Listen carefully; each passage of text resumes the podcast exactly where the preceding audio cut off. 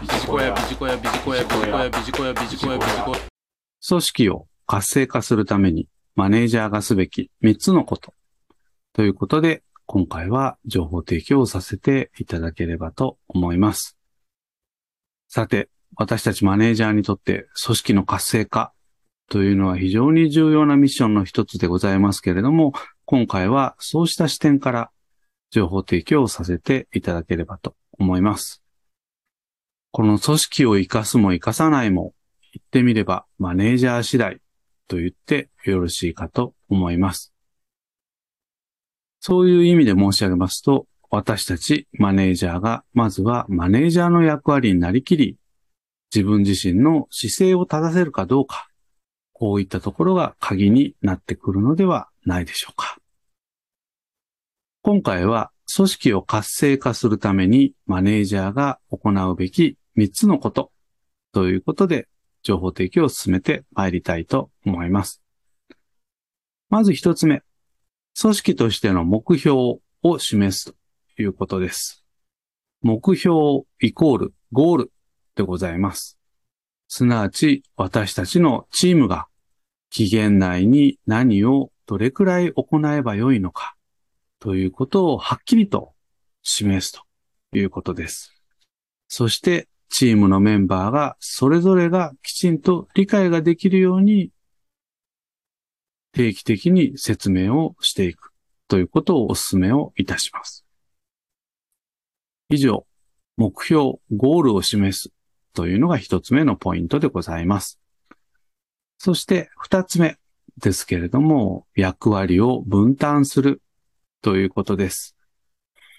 誰が何をやるのか。役割があると私たちは一生懸命に取り組みます。ですので、極力グレーゾーンを排して役割を分担する工夫、こんなところをぜひ意識をして参りましょう。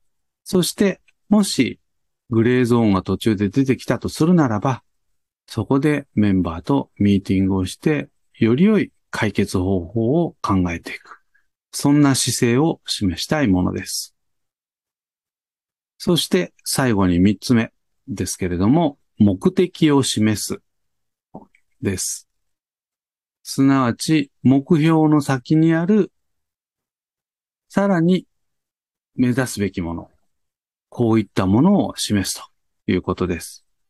ですので、私たちはチームとしてゴールと目的、両方を一緒に考えて進む。これがベクトルの合わせ、一丸となって働く一つの仕組みということになります。最後にまとめになりますけれども、組織に必要なのはサステナビリティです。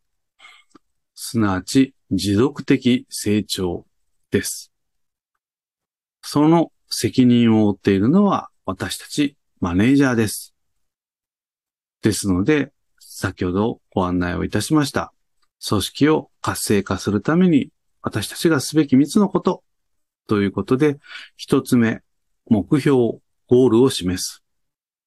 2つ目、役割を分担する。3つ目、目的を示す。こんなところをぜひタイミングを見て効果的に進めていただければと思います。以上、組織を活性化するためにマネージャーがすべき3つのことということで情報提供させていただきました。ビジコヤ